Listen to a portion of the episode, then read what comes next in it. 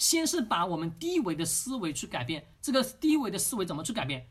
第一个，我们假设自己是什么是一个刚刚上班族，刚刚上班族，你首先做的第一件事情，各位大家记好，你首先做的第一件事情是先去不断的积累自己的财富，就是你的工作的第一桶金啊。比如说我是以十万为一个目标，好，那你告诉自己，我要两年内我要存到十万，我这两年内我怎么样去存到十万？存十万过程中，你得去思考，我每个月工作，我的收入能达到多少钱？对？我的这个月工资，哦，我能结余多少钱？把这个钱各位存下来。当说，哎，老师有通货膨胀，各位那不是你所考虑的事情。如果你是工薪阶族，清楚我说我所说的话，通不通胀那跟你半毛钱关系没有，懂吗？如果你是工薪阶族，通不通胀的那个钱跟你半毛钱关系没有。我再重复一遍。听清楚没有？对，为什么呢？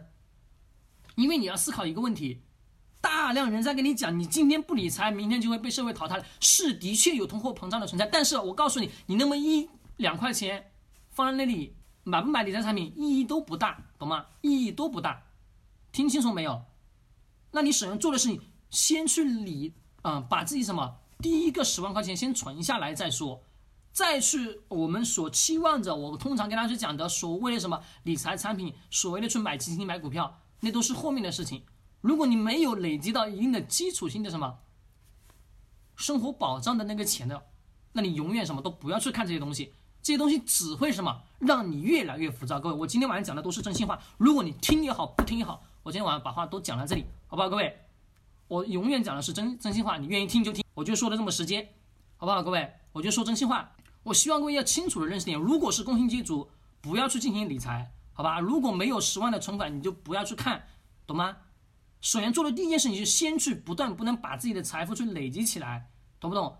不是说我今天哎呀，我学了理财产品，我就能什么一夜暴富了，那不可能的事情。我也从来没跟他去讲过一句话，我说今天学了理财产品，你就能什么？学了理呃投资理财的思维逻辑，你就能一夜暴富了，那是不可能的事情，懂吗？我很真心实意的告诉你。懂不懂，各位？就这么一句话啊，说的很难听，但是我希望你能把它听进去，好不好？改变，首先是先把思维改变一下，思维改变以后，我们再来做另外一件事情，什么事情呢？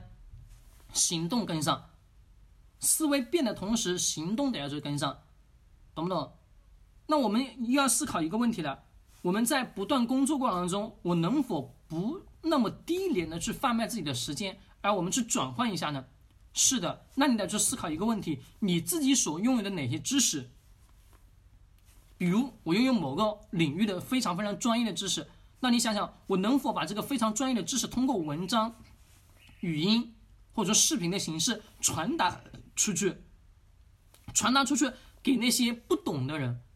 那各位，这个过程中你就能获得很多人的信任，以及能积累什么自己一定的人气。这个人气，我们今天社会当中把它称之为叫 IP。但是不管如何，自己这个东西你在做的某件事情过程中是能什么能给你产生一定的效益的，懂吗？